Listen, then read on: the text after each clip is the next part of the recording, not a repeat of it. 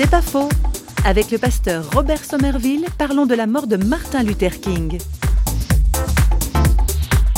Martin Luther King a quand même réussi à changer la mentalité du peuple américain. Et en un sens, je ne peux que faire un parallèle avec Jésus-Christ, que sa mort a eu un effet positif, purificateur, à changer une mentalité. Les hommes de son temps ont cru s'être débarrassés de lui en le crucifiant.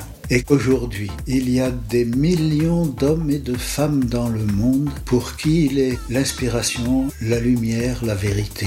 Martin Luther King n'a jamais prétendu être l'égal du Christ. Mais son espoir, qui je crois s'est réalisé en grande partie, c'est que son exemple a pu aussi changer des cœurs comme celui de Jésus-Christ l'avait fait. C'est pas faux, vous a été proposé par parole.ch.